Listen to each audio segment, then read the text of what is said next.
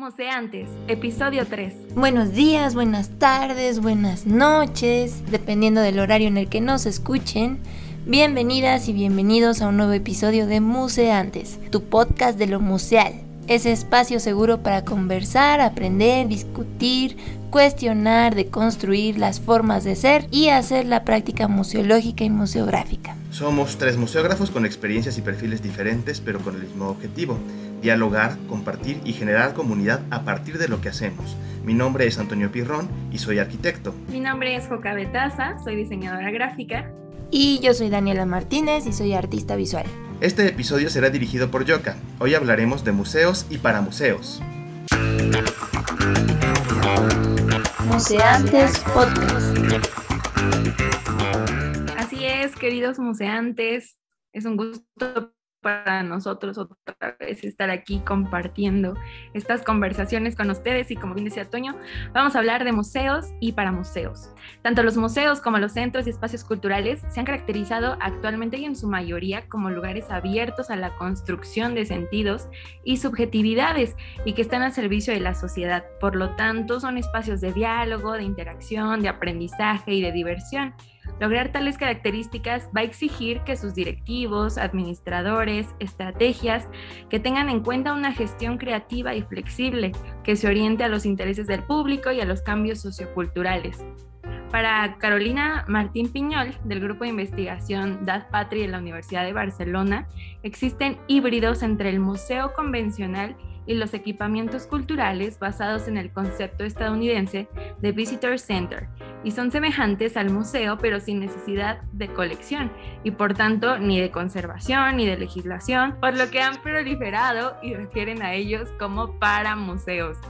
El término es, es muy chistoso porque cuando estaba, o sea, creo que todos identificamos el para museo no tanto con el término, sino con con el espacio o con la experiencia que hayamos tenido, pero ya investigando... Y con las acciones, ¿no? Ajá, sí. E investigando el término, nace de la analogía con fenómenos como el de las parafarmacias. En el caso de las farmacias, surgió este híbrido por la falta de concesión de licencias, para que se establecieran nuevas farmacias, provocando así la creación de la parafarmacia, con una legislación menos severa, donde se pueden vender productos farmacéuticos para los cuales no es necesaria receta. El caso de equipamientos culturales como centros de interpretación va a ser igual.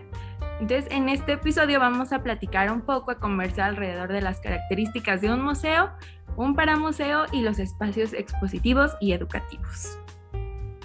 Empezamos con los museos. Eh, los museos, bueno, de inicio para que un espacio sea considerado un museo debe de contar con un registro de la Comisión de Galerías y Museos y debe operar dentro de las pautas éticas publicadas por la Asociación de Museos del ICOM, Políticas de Recolección y Conservación de Objetos y Registros.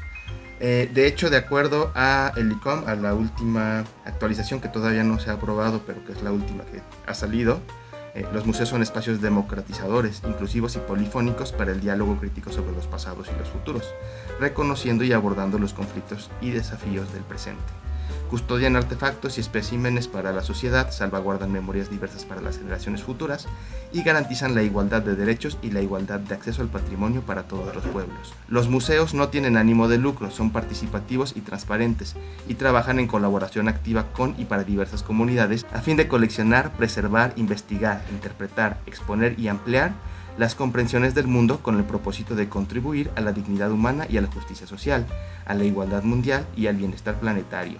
Dentro de lo que nosotros nos enseñaron como museógrafos en, la especialidad, nos hablaban del hecho museal, el cual habla de que no solo existen los museos como espacios de exposición, sino que puede haber muchos y múltiples tipos que siempre y cuando cumplan con ciertas características pueden ser considerados dentro del hecho museal. Y los cuatro elementos que se consideran son el espacio, los públicos, las colecciones y distintos actores que pueden ser instituciones, pueden ser personas que trabajan en el museo o pueden ser de muchos otros ámbitos. Eh, además, Toño, en el hecho museal hay algo que, que, me llama mucho la atención, ¿no?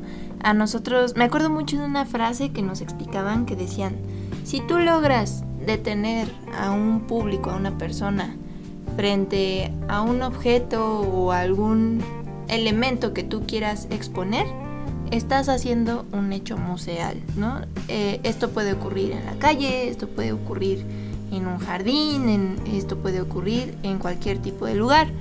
Eso es algo que, de lo que yo me acuerdo mucho del hecho museal. Pues sí, sí es algo que, determina el hecho museal. A ver, entonces vamos a ver qué, se necesita para crear un paramuseo crear un paramuseo puede no requerir nada en cuanto hemos mencionado de lo que se requiere en un museo. Un museo pues necesita cuidar, exhibir y divulgar una colección. Pero en este tipo de, espacios, un paramuseo no siempre tiene una colección. Cualquier edificio puede servir para, este fin. La investigación puede improvisarse y a veces se pueden eh, pues cambiar piezas patrimoniales por réplicas, ¿no? El mantenimiento de estos, de los equipos de, este museo, pues, o para museo, es aleatorio, no siempre tiene las mismas em, reglas a seguir y está en función no de las necesidades, sino de las disponibilidades de, de municipales, ¿no? Un paramuseo puede ser un centro de interpretación, esto es muy importante porque son atracciones con personal bien informado, puede haber cafeterías, librerías, eh, puede no tener colección, pero sí objetos y artefactos que priorizan la información que están eh, transmitiendo. Sus objetivos pueden ser históricos, proyectos de restauración, preservación y difusión. No están registrados como museos y no requieren de sus exigencias y compromiso, aunque pueden llegar a convertirse en uno algo que me llama mucho la atención de, estos paramuseos es que sus visitantes, eh, más que un recorrido e ir a aprender como de forma tradicional, buscan una formación más lúdica. Buscan como esto que se nos, se nos da a partir del gusto, ¿no? Eh, tiene un punto en común con el turismo cultural, ¿no? Plantean un terreno del placer, un terreno en el que la estética es bastante importante y pues te invitan mucho a reflexionar en, los temas que se están, pues sí, exhibiendo, por así decirlo. Eh, los ejes del centro de interpretación se centran en las personas que lo visitan y dan pie a que formulen preguntas y lleguen a sus propias conclusiones. Esto nos lleva a generar un paramuseo. Gracias, Dani y Toño, por esas maravillosas explicaciones de nuestros expertos de hoy. Oigan, ahorita que comentaban esto, ya lo hemos platicado y todo, pero ¿ustedes creen que la museología crítica pueda ser eh, un tipo de paramuseo? Sí, por supuesto, ¿no? Porque la museología crítica pues busca involucrar a, los públicos en, en los contenidos de las exposiciones, ¿no? Yo creo que pues más allá de, que si es un lugar o no como legal, por así decirlo, o, registrado, creo que ya muchos museos están aplicando este tipo de acciones. Y relacionado a lo que platicábamos hace rato de, de los museos, ¿ustedes creen que un mural que vemos así en la calle, muy bonito, existe el hecho museal y por lo tanto es considerado pues un espacio expositivo, así un mural en la calle? Sí tendría que serlo tiene su público, tiene un espacio, la colección es la misma pieza y hay muchos agentes. El, mismo gobierno que lo pinte o no lo pinte, tome esa decisión, o los vecinos, sí definitivamente entra dentro del hecho museal. Ahí pues nos vamos a la teoría eh, contraria de los no lugares, ¿no? ¿Realmente habitamos el, el espacio que transitamos en la calle? ¿Realmente estamos viviendo esta experiencia de, ver el mural o solo lo vemos como de reojo? Mm, ahí sí es donde, donde a mí me, causa un poco de conflicto. Mira, yo alguna, en alguna ocasión cuando estaba en la carrera nos pusieron a hacer instalaciones urbanas. Siguieron el permiso de toda la calle de Madero antes de que fuera peatonal, poquito antes de que fuera peatonal la cerramos y entonces nos, éramos equipos de 4 o 5 personas de mi taller, que es el taller Max de la Facultad de Arquitectura, y juntaron a todos los semestres, desde primero hasta décimo, hicieron equipos aleatorios de, chavos de todos los semestres. A mí me tocó la intersección junto con otros compañeros de la calle de Motolinía y Madero, justo donde hay un, hay un McDonald's y estaba, me parece, un Pull&Bear, un Bershka, y nosotros lo que planteamos dijimos, bueno, es que la gente pasa y pasa y pasa y pasa y pasa y sigue pasando y no ven nada, no toman un respiro. O sea, van del Zócalo hacia Bellas Artes y de regreso. Y cruzando esta calle. Y pasan por todos lados. Además es un mar de gente, para los que no conocen esa, esa calle, pues es un, un espacio súper transitado, peatonal, donde pasas porque pasas caminando y sin buen No ves nada. Te atropellan. Entonces lo que nosotros propusimos, o sea, muchos hacían como, como te ponían, ponían a la gente que pasaba a dibujar o hacer cosas. Nosotros dijimos, no, a ver, lo que nosotros, lo que nosotros necesitamos es que estas, este cruce que está padrísimo, donde hay edificios súper bonitos, donde hay cosas bien padres que observar y que nunca te detienes a verlas, necesitamos que la gente se frene y, y lo vea. Entonces rentamos un montón de sillas y empezamos a, a hacer patrones geométricos con las sillas. Para, desde las azoteas tomamos, tomábamos fotos y pues para ver qué pasaba. O sea, realmente era un experimento a ver qué pasaba. Si tú ponías sillas en un lugar, un montón de sillas, ¿qué pasaba? Si las ponías viendo hacia adentro, si las ponías viendo hacia afuera, las cambiábamos cada media hora de posiciones y demás.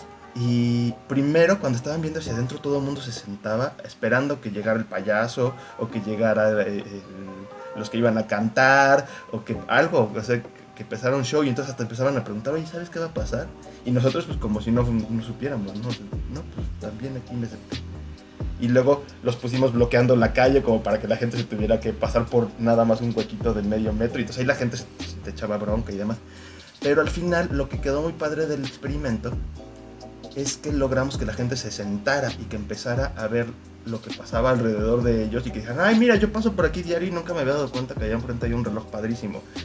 Y, y, de pronto empezaron las personas a hacerse amigos. Había un, un chavo que se sentó a dibujar gente y de repente dibujó una chava y le llevó el, el, dibujo que había hecho de ella y se fueron juntos y las viejitas ligando. se y ahí se quedaron horas y dijeron es que sí es, sí es bien importante que las sillas y tal y conforme se iban yendo las personas pues los íbamos entrevistando de cuál era su percepción de esto no y muchas personas pues justo decían es que sí es importante que haya sitios donde uno pueda tomar un descanso y este trabajo, después de, eh, no ganamos ese concurso, pero sí ganamos la mención del taller, pero lo mandamos nuestro resultado al gobierno de la, del Distrito Federal en ese entonces, que estaba Miguel Ángel Macera.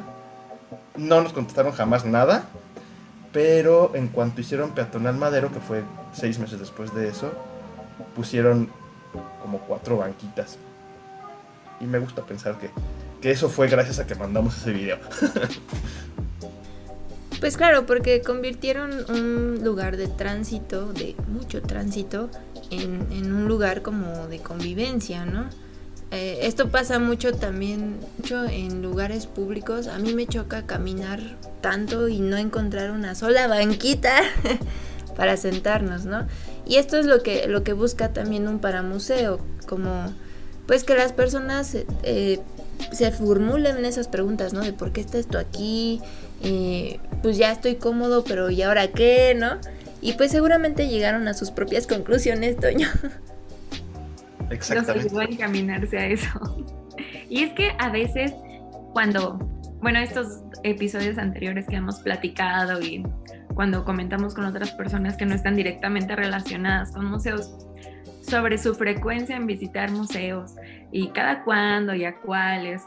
Es como que a veces es que yo no soy, eh, no, no, no voy seguido a estos lugares o pues no tengo el tiempo o así, pero en realidad estamos expuestos todo el tiempo a, para museos y a espacios expositivos y, y es bueno que nosotros tengamos esa conciencia de ver que hay un espacio pensado con un hecho museal que también depende de nosotros, como ahorita platicábamos el caso del mural, o sea, depende también del espectador si hace hecho museal o no hace hecho museal en el, en el espacio.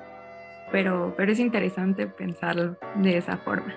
Y es que está padre porque justo te das cuenta que cualquier espacio tiene potencial de ser un espacio expositivo, un espacio que te transmita algo.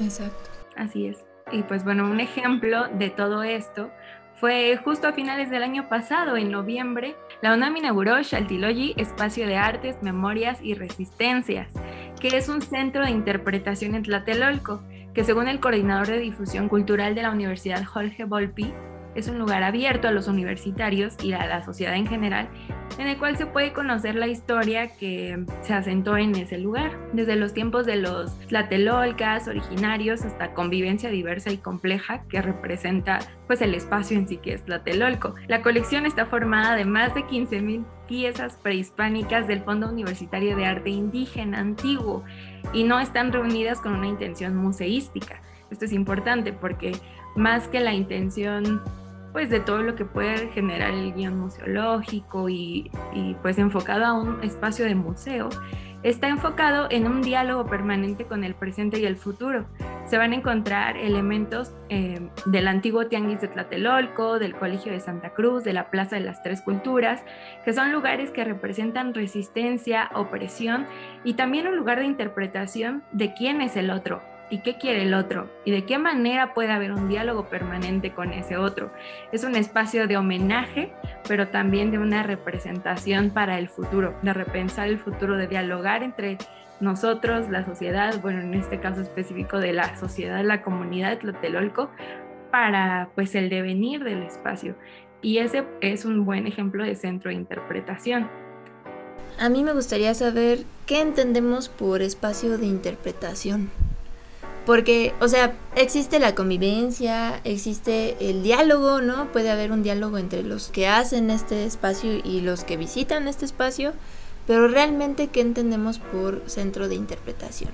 Ah, el centro de interpretación se va a centrar en las personas y, y justo va a ser esto, que se generen preguntas y que generen las propias conclusiones. O sea, el centro no va a ser la colección y no va a ser un discurso ya pensado para ellos como en imposición sino va a ser un espacio para estos cuestionamientos, para eh, compartir ideas, para construir entre todos con un objetivo. Y puede haber de muchos tipos. Ya más adelante vamos a comentar algunos ejemplos diferentes y nos puede quedar un poco más claro.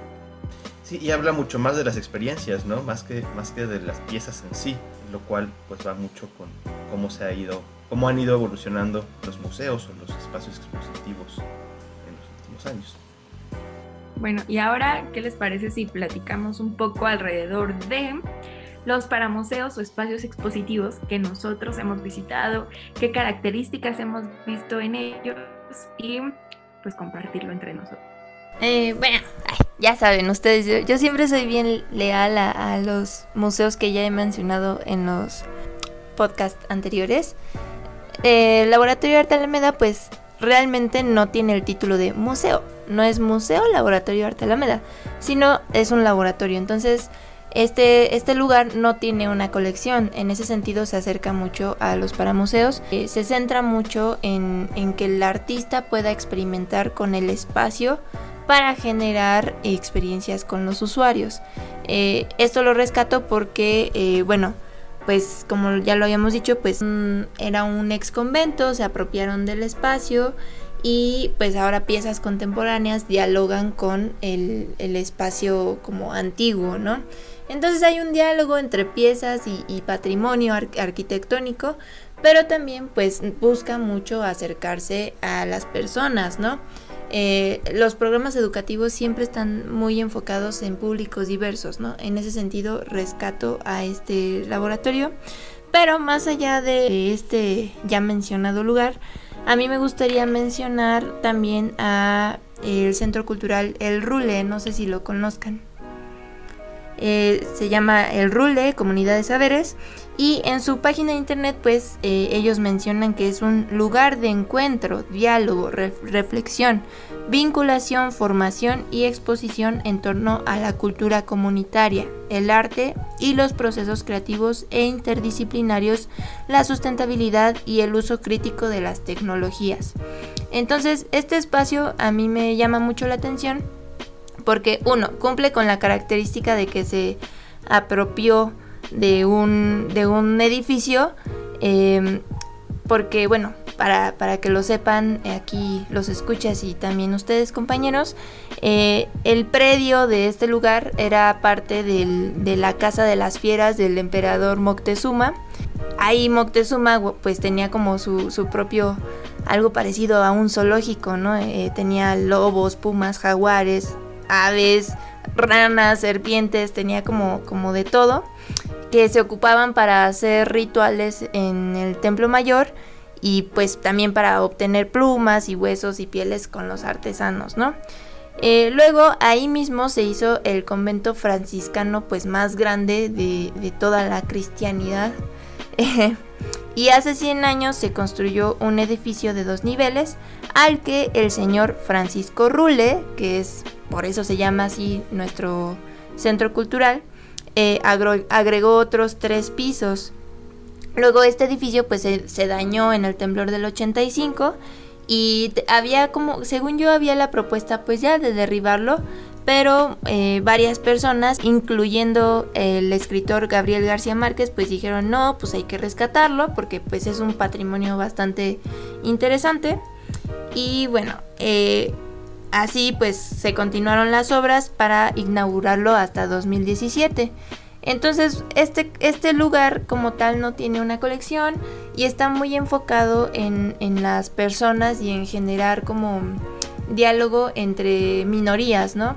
Tienen un espacio para mujeres, para personas mayores, para las comunidades como vulnerables en, en esa zona.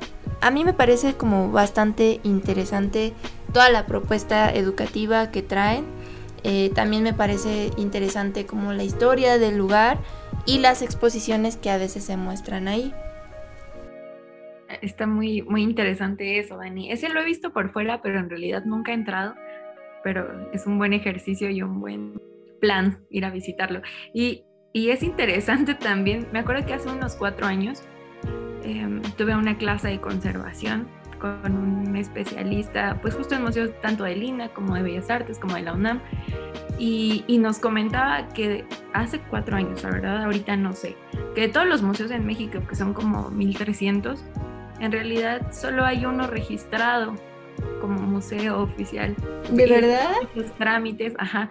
Y sobre todo es el espacio de sus bodegas. O sea, necesitan ciertos requerimientos para ser eh, registrados y solo un museo, ¿pueden creerlo? O sea, solo uno es considerado museo en ese sentido, si nos vemos muy estrictos, todos los demás serían para museo. Ok.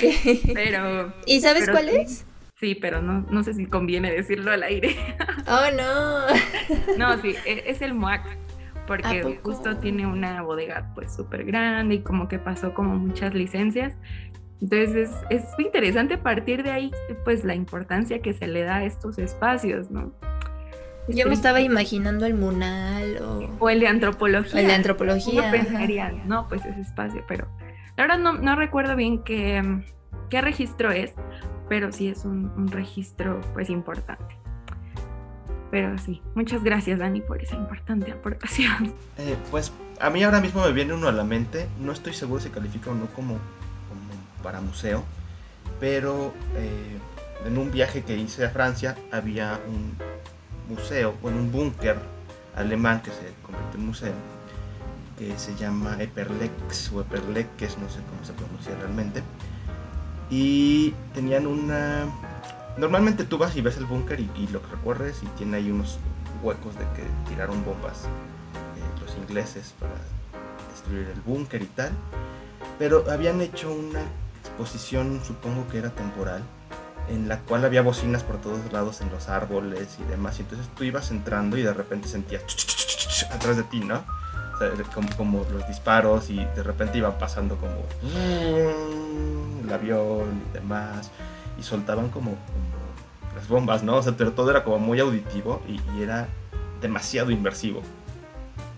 Y al mismo tiempo estabas viendo el búnker y estabas viendo los tanques que siguen ahí destruidos y estabas viendo el hueco en la losa, que es una losa que mide 8 metros, si no me equivoco, y, la perforaron, ¿no? Creo que sí podría, tal vez no el museo en sí, porque ese es un museo es de un sitio, un museo de sitio, pero sí esta exposición temporal, que estaba hecha por un artista, no recuerdo ahora mismo quién era, sí podría entrar dentro de esta categoría y pues, me parece impresionante, la verdad es que si sales muy sacado de onda de, bueno, salía, supongo que ya no está, de esta, de esta puesta en escena. Yo creo que sí también, porque vemos características de, de un paramuseo, ¿no? Que es que no, es, no está centrado en la colección, y que priorizan la información y al visitante y como está la experiencia que van a generar, lo que generó en ti que ahorita nos comentas, todo lo que quedó pues en tu mente con los sonidos, con la historia, esa es pues una gran característica de los paramuseos. ¡Qué fuerte! De hecho, esa base, esa base, ese búnker, tenía unos misiles que nunca se lanzaron que podían llegar a Londres. Justo por eso lo construyen ahí. ¿No será una exposición itinerante? No creo que sea itinerante porque es específica para el búnker, pero sí sé que la hizo un artista específicamente para una temporada. Estuvo más o menos en 2016, 2017. Claro. Y, y en contraparte, por ejemplo, un centro de interpretación ya más comercial, eh, hay muchas empresas que los aplican como Herdes, esta marca de purés de tomate, juguitos. Chiles. Chiles, no estamos haciendo comercial, pero, pero ellos tienen un centro de interpretación que es un espacio que va a permitir que uno como usuario, visitante, cocine, comparta, descubra, deguste, eh, todo con los ingredientes de la cocina eh, alimentaria de nuestro país, que es México.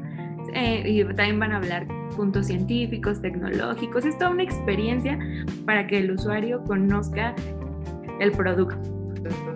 Va a haber talleres, conferencias guiadas y relaciones con el arte y la preservación de la gastronomía mexicana. Entonces ahí vemos que no solamente es pues en temas históricos artísticos, sino también pues ya como este patrimonio de la gastronomía también. Qué padre, Sí, últimamente ha habido muchas empresas que, quieren generar esto, ¿no? Como tú mencionaste, experiencia, ¿no? Hasta los viñedos, ¿no? O sea, pueden entrar en esta... O los de cata de tequila, ¿no?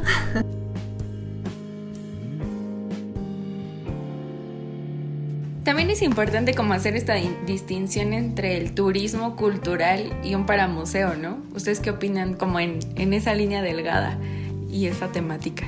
¿Cómo definirías el turismo cultural? Pues todas esas... esas es justo es la línea. Ajá, como esas actividades que hay cuando vas a... Por ejemplo, lo que platicamos hace rato, tequila.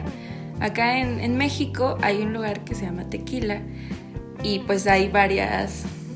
Es que ya no quiero usar las palabras experiencias, pero sí, actividades, el tour que te llevan en el carrito, que tiene de por sí forma de barril, te llevan a conocer toda la, pues el inmueble, eh, la cosecha, el proceso de fermentación del agave para hacer el tequila, la degustación.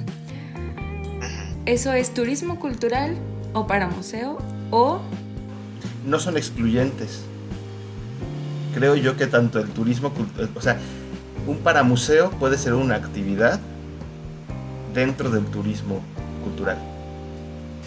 Sea, el turismo cultural es un gran ente en el que caben muchas cositas. En el que cabe un museo eh, convencional, en el que cabe un paramuseo, en el que cabe eh, una degustación gastronómica, en el que caben muchas distintas actividades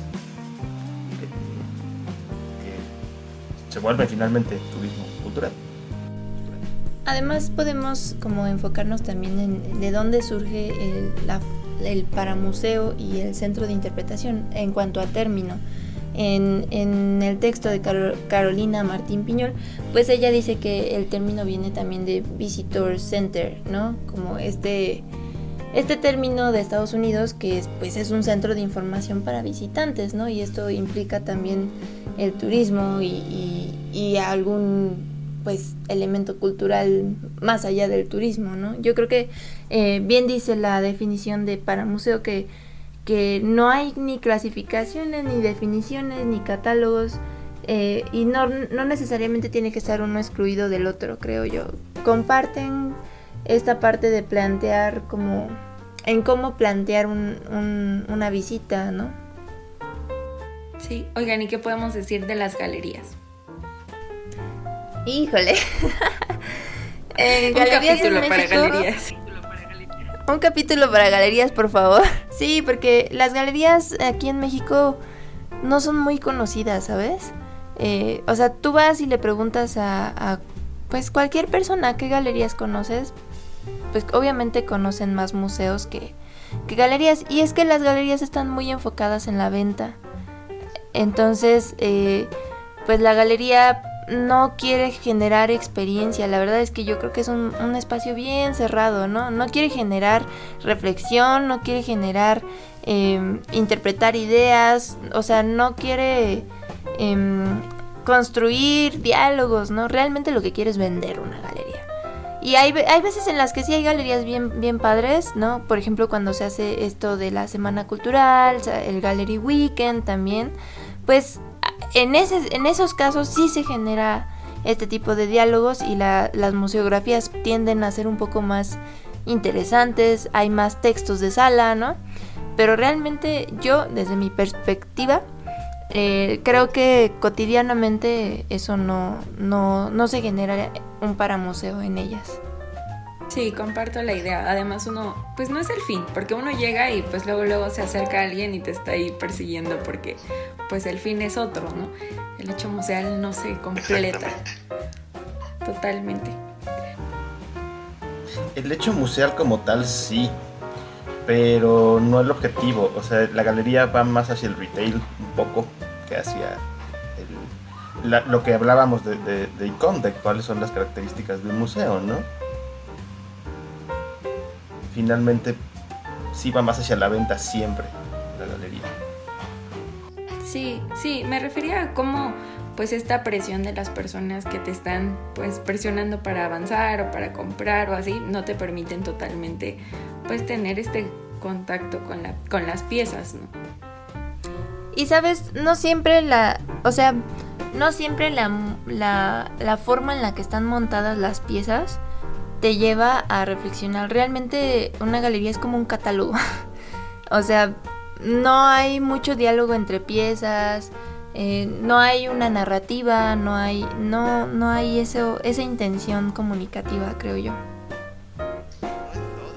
No en todas, o sea, yo sí he conocido alguna en la que solo aceptan obras con ciertas temáticas y entonces al tener solo ciertas temáticas sí hay puntos de conexión entre piezas y piezas y sí hacen una curaduría y un recorrido que te va llevando comillas comillas por un camino pero en la mayoría no, en la mayoría es, bueno, pues aquí hay un espacio, pongo una pieza, y acá tengo un espacio que está en renta, ¿quién ah, lo quiere? Claro. Ah, yo Cuando exponen como obra de un solo artista, ¿no? Es como, vino el artista extranjero acá, fulanito de tal, bien, bien, este, bien posicionado dentro de su categoría de artista visual.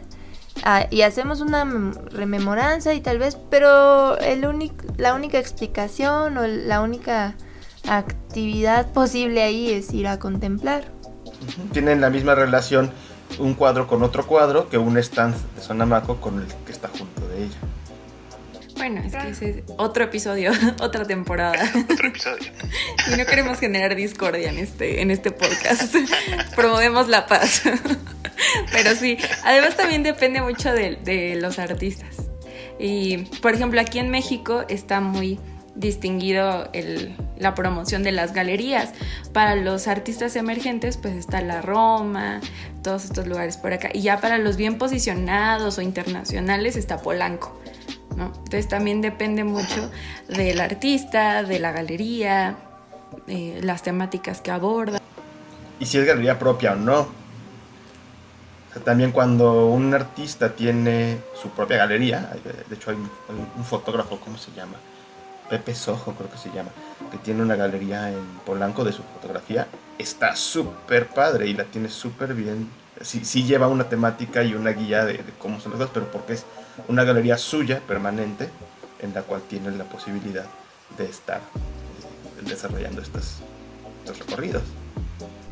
También hay, hay fundaciones, ¿no? Fundación Telefónica, Pedro Meyer y como, hasta las, las las fundaciones de Carlos Slim de repente pues pues sí montan en galerías y ahí sí yo veo un poco más de participación. Tal vez es porque quieren evadir impuestos, no lo sé.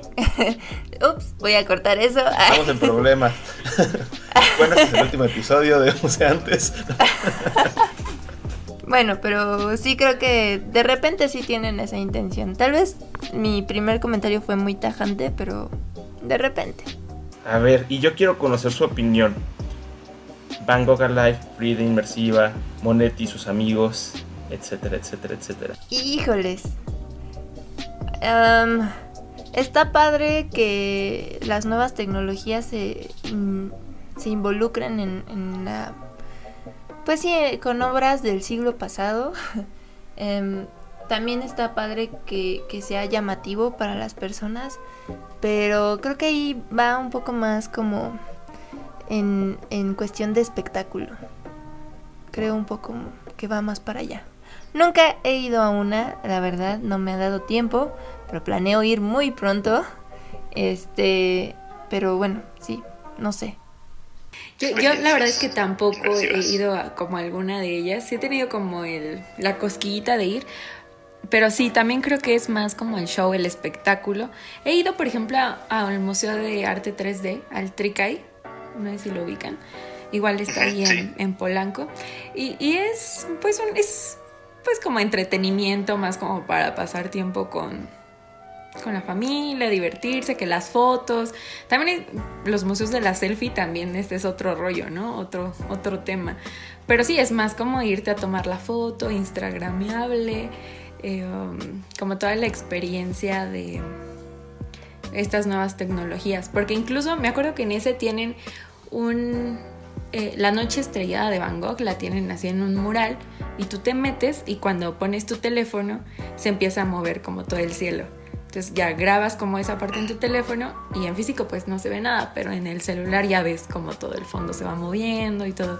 Y es pues otra forma de experimentar. Justo ahí yo, yo tengo una relación amor-odio con, con las exposiciones inmersivas. Me ha tocado participar en alguna. Ah, no sé yo no logro definir en, qué punto se pierde esta línea en la cual qué es lo importante de la obra, ¿no? Si lo importante es ver a Van Gogh gigantesco, porque entonces vas a ver todos los detalles y va a ser una experiencia increíble, o lo valioso es ir a París y ver a Van Gogh original, o a Nueva York y ver a Van Gogh original, o si lo importante es conocer la historia de Van Gogh o ver una película en el cine que está hecha totalmente eh, pintada o cuál es el valor, ¿no? Hasta dónde es lo comercial y hasta dónde es esta parte de, pues de, la apreciación de la obra, porque finalmente, pues si lo importante es tener una experiencia padre, que te llegue y que te llene, yo no la haría con pintores.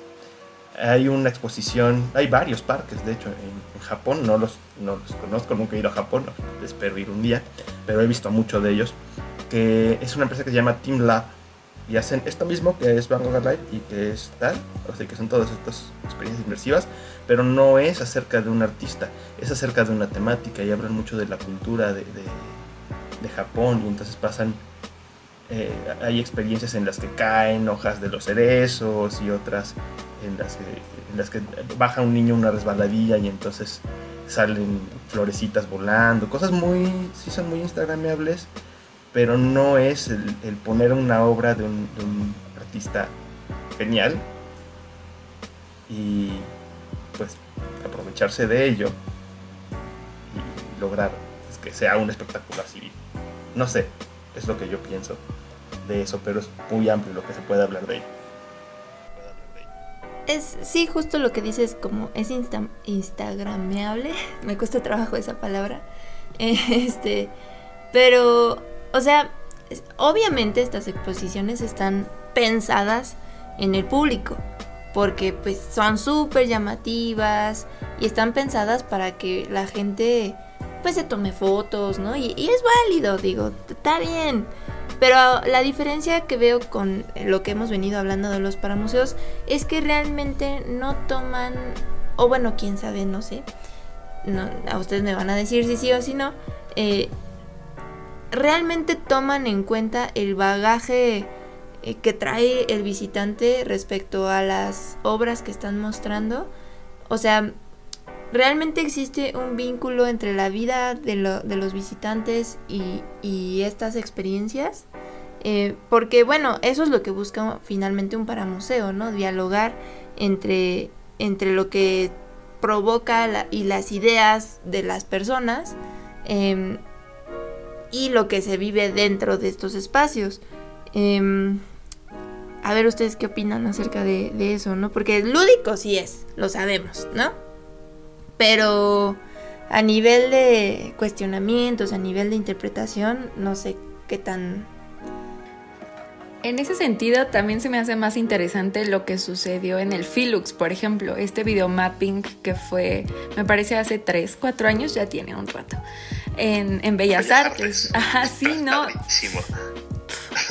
Bolón de cabeza, o sea, cómo esta empresa, la verdad es que mis respetos, cómo hicieron toda esta producción en Bellas Artes y todas las actividades que hubo, porque el Filux fue como un, un recorrido por el centro histórico, entonces había ciertos puntos establecidos donde había intervenciones con luz.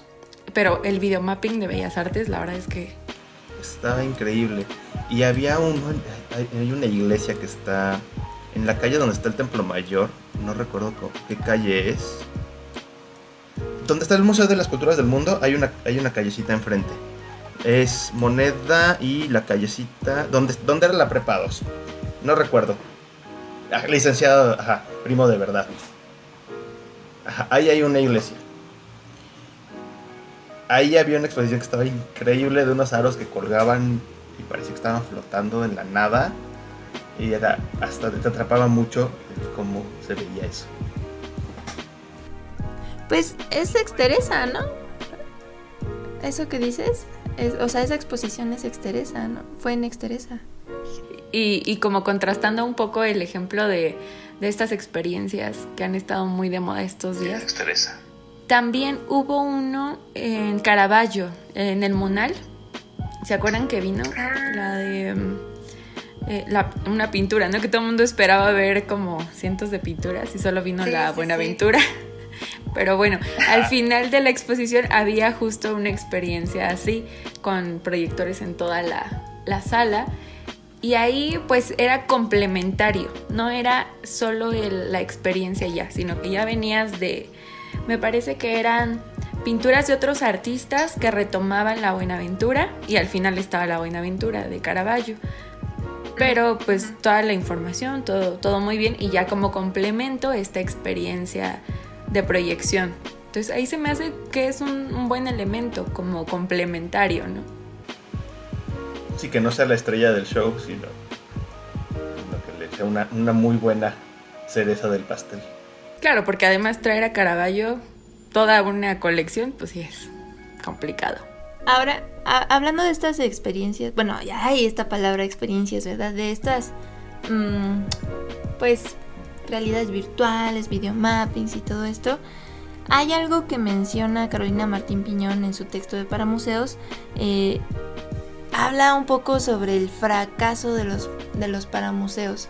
Ella menciona que muchos de estos eh, tipos de museos están destinados al fracaso o, o están como fracasando tanto por el asunto de que no tienen ni planificación ni legislación, eh, pero también porque, porque pues se agota, ¿no? Entonces, ¿qué tanto una experiencia de Van Gogh y eh, Frida Kahlo y, estas experiencias eh, de videomapping y, y etcétera pueden llegar a su agotamiento? ¿Qué piensan ustedes sobre eso? Su éxito está en lo itinerante. O sea, creo yo que sí es probable que si están en un lugar fijo, se van a terminar muriendo. Pero si el día de hoy Van Gogh se va de la Ciudad de México y se va a Monterrey, y en tres meses ya en Monterrey ya no pegó, y se va a Guadalajara, y de Guadalajara se va a Cancún, y de ahí, o sea, pues, pueden durar. Porque inclusive cuando se te acabe todo el país empiezas a hacerlas en, eh, no sé, en Madrid, o en Bogotá, o en Buenos Aires, y pues siguen pegando. Al final van a durar mucho tiempo y cuando se te acaba Van Gogh, pues en ese tiempo ya preparaste, ahora vamos a hacer una de Botero, ¿no? Claro, además hay todo un equipo detrás, o sea, no es que lo eligieron a Van Gogh al azar y dijeron, ay, sí, no, o sea, y hay todo un estudio de público, de intereses detrás que, pues no. Y por eso todos lo están copiando ahora mismo. Ya hay como cinco exposiciones diferentes de Van Gogh, comillas, comillas, al live. Sí, bueno, y pues nacen de una necesidad política para dinamizar la actividad turística también, ¿no? Y hablando de exposiciones itinerantes, me acuerdo que hace como tres años también hubo una que se llamaba La, la Cápsula del Tiempo de Louis Vuitton, que fue justo ahí en Polanco también, afuera de un Liverpool. Y, y justo era como un, un stand, como si fuera una cápsula del tiempo, como una máquina del tiempo muy futurista. Y estaba toda la colección de bolsos que ha habido de, de cierta fecha a cierta fecha, la verdad no recuerdo bien la colección, pero también es otro ejemplo de para museo, porque es una exposición que sale de una marca de la historia de los diseños de bolsos en este caso. Y ahí priorizan también la historia. Y el discurso era en orden cronológico, uno podía entrar, eh, ser parte de la historia de cada bolso, te explicaban cómo, cómo fueron las ideas, cómo fue pues evolucionando las tendencias y la moda y también es interesante ese otro tipo de, exposiciones. Sí, hace poco vi que, no sé dónde esté, pero se inauguró una exposición que se llama La Caja Netflix que le hicieron las Flaminguettes. Par de artistas bastante chidas. Eh, me pareció que ese es un muy buen para museo, me parece que está eh, muy bien trabajado. Tienen muchas cuestiones. Eh, me gusta porque es muy honesto, no es vamos a hacer algo súper llamativo y punto y tómate fotos, sino tiene muchas dinámicas y muchas cositas que puedes estar haciendo. Eh, me tocó ver el en vivo de la inauguración, no he ido, no sé dónde es de hecho. Pero justo este tema de, bueno, si vamos a hacer algo que sea interactivo, vamos a hacerlo interactivo y punto, y no vamos a disfrazarlo de otra cosa. Y pues eso totalmente me parece que entra dentro de la categoría del para museo. También el, hablando de los no lugares, hace rato que hablábamos, el metro. O sea, es otro espacio que también ha sido ya, ya es un museo también. Ya, por ejemplo, los Metro Zapata ya ven que está el Museo de la Caricatura, que es pues todos estos, las paredes alrededor, pues los caricaturistas, Bellas Artes. Bellas Artes. También hubo una... En el Parque de los Venados hay de hecho un museo y en Miscuac también. En Miscuac, sí. Ya en casi todas al menos están las vitrinas ya con o fotografías o pinturas y sus cédulas, ¿no? Oigan, ¿y qué opinan? Tengo yo una duda sobre este espacio. Eh, bueno, les decía que, que, que en este modelo español de Carolina Martín Piñón, pues ella decía que había como lugares para museos con poca afluencia, que no eran sostenibles, y a mí me vino a la mente un museo aquí en la Ciudad de México. Eh, ¿ubicaron, ¿Ubican o alguna vez ubicaron el Fotomuseo Cuatro Caminos? Que cerró por la pandemia, ¿no? Ajá, exacto, ¿no? Eh, este museo, bueno, pues buscaba ser como uno de los únicos en su zona, estaba eh, pues enfocado en ofrecer, darle una oferta cultural a, los 3 millones de habitantes que conformaban la, población circundante, ¿no? Pero pues por cuestiones de violencia en la, en la zona y por la pandemia, porque pues el espacio era independiente, sin ingresos, eh, tenía ingresos de la Fundación Pedro Meyer, pero bueno, finalmente se apropiaron de un espacio que fue, era una fábrica de plásticos, ¿no? Em, pues tuvo que cerrar por la pandemia. La verdad no estoy muy segura de qué está haciendo en este momento. Según yo siguen como en redes sociales ofreciendo contenido sobre el mismo tema del fotomuseo. Pero, ¿qué pasa ahí? ¿Qué pasó con este paramuseo que en mi opinión sí era para museo? Creo que ahorita está en renta. Como tienen en renta sus espacios, pues yo creo por lo mismo, para, para eventos y así. Ya, pero, pero en cuanto a en cuanto a su definición, en cuanto a para museo, ¿sí lo creen un para museo o no? Yo creo que era un museo en toda forma. No lo no considero que, que salga de las dinámicas normales de un museo o de los requerimientos que tiene un museo. Entiendo que sí debe tener, o sea, sí, tiene una colección como tal, o tenía, no sé si no sé qué fue de ella, pero bueno, ya para entrar a nuestra última etapa de este podcast, vamos a abordar y discutir dos tesis, dos planteamientos.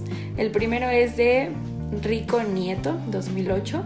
Se los voy a compartir. Existe la tendencia a pensar que la palabra centro de interpretación no aleja al visitante de la misma manera que lo hace la palabra museo. Respecto a este tema es interesante lo, que Juan Carlos Rico comenta a propósito de la cultura, el pensamiento y la ciencia. Se quiera o no reconocer en público implican una serie de prejuicios en la mayoría de las personas. El pensamiento asociado a caminos solitarios e individuales sin una eficacia social directa. La cultura como algo referente a un mundo muy especial, sobre todo si se trata del arte. Apoyado en una serie de personas que viven separadas de la sociedad cuando no le dan la espalda la ciencia como una materia complicada, difícil de entender y tan solo destinada a los especialistas. En los tres casos, pero especialmente en los asuntos culturales, la sociología de masas y en concreto la del turismo lo dicen bien claro. Los visitantes de una ciudad van a la catedral, los monumentos y el museo simplemente porque hay que ir, por prestigio social más que por un efectivo disfrute o sensibilización. ¿Quieren comentar algo? De este texto? Sí, sí, creo yo que desde chiquitos tenemos este debo ir a, ¿no? Y bueno, también la palabra museo, como bien dice esta tesis, eh, es un, bueno, la solemos tomar como excluyente, porque si no vas a museos, pues existe la idea de que no eres una persona de cultura, ¿no? Entonces, eh, en ese, en ese sentido, pues como dice Toño, el debo ir al museo para tener este prestigio cultural, pues es bastante tajante, ¿no? Cuando en realidad el hecho museal, el paramuseo puede ocurrir en donde sea y estamos inmersos en un mundo, en la cultura, ¿no? O sea, cultura no es sinónimo de museo, cultura es sinónimo de dinámicas en una población. Entonces, em, yo creo que, que este centro de interpretación pues suena como... sigue sonando académico, pero eh, no es tan tajante como el museo, creo. Es más cercano.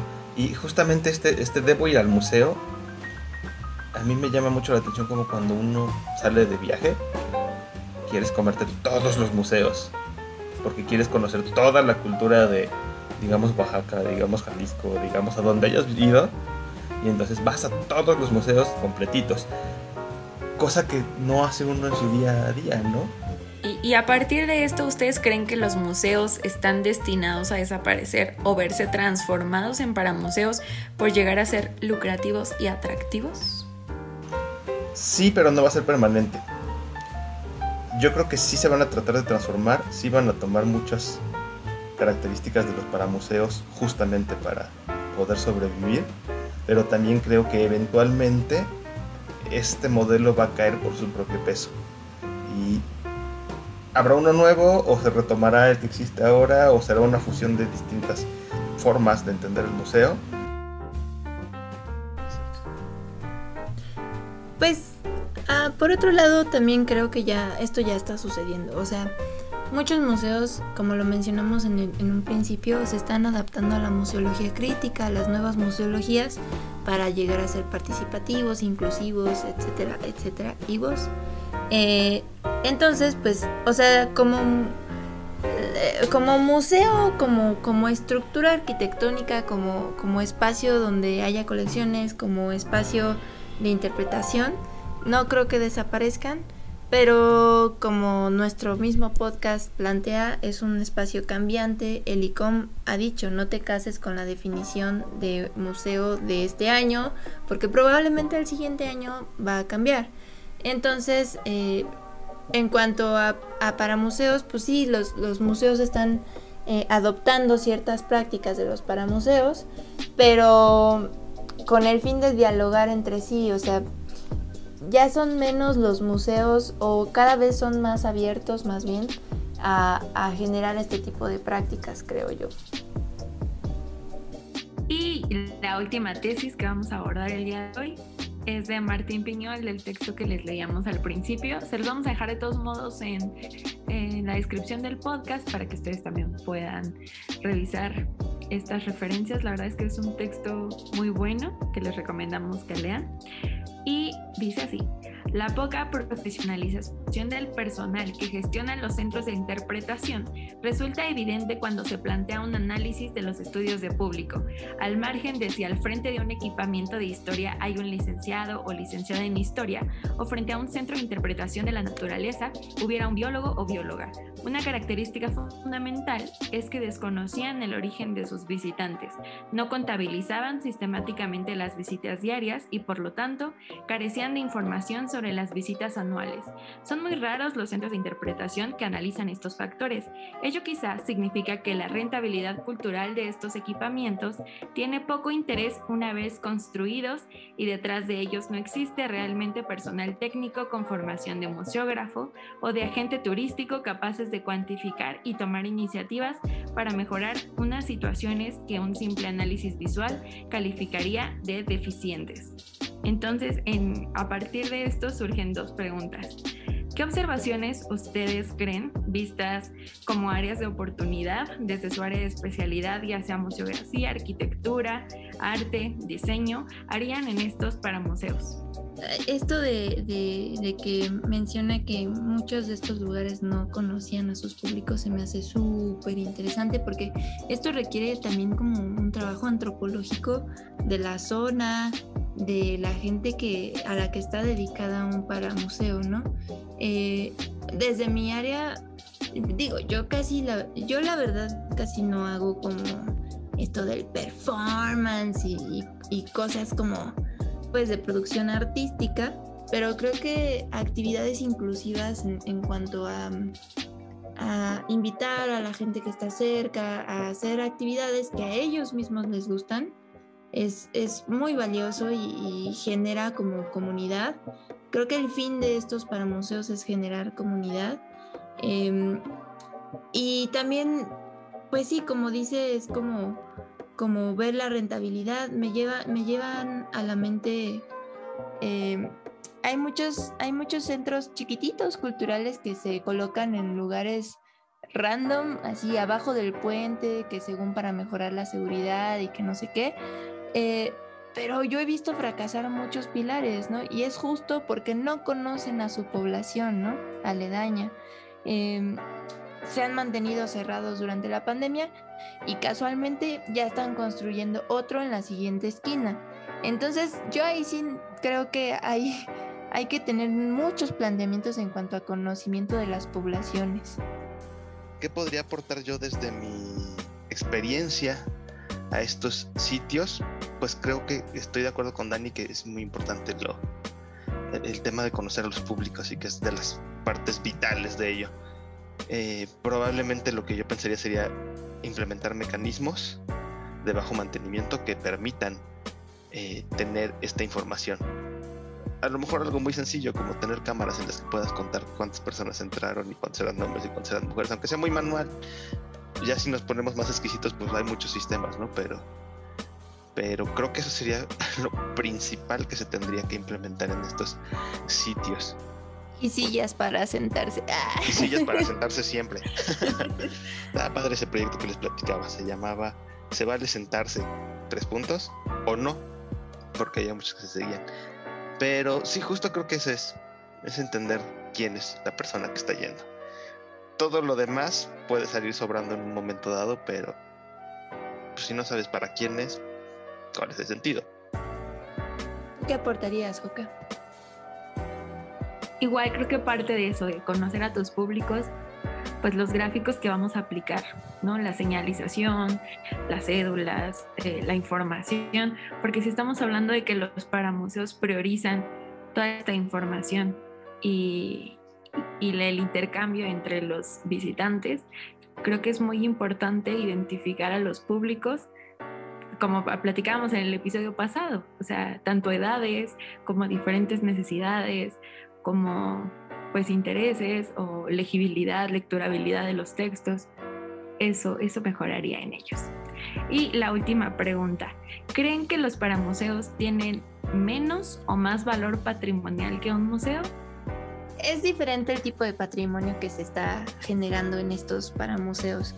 O sea, patrimonio tenemos tangible, ¿no? Que es, el, por ejemplo, el Museo de Antropología, el Templo Mayor, pues que tienen objetos prehispánicos que son parte de nuestra historia, nuestro legado, ya sabemos todo eso.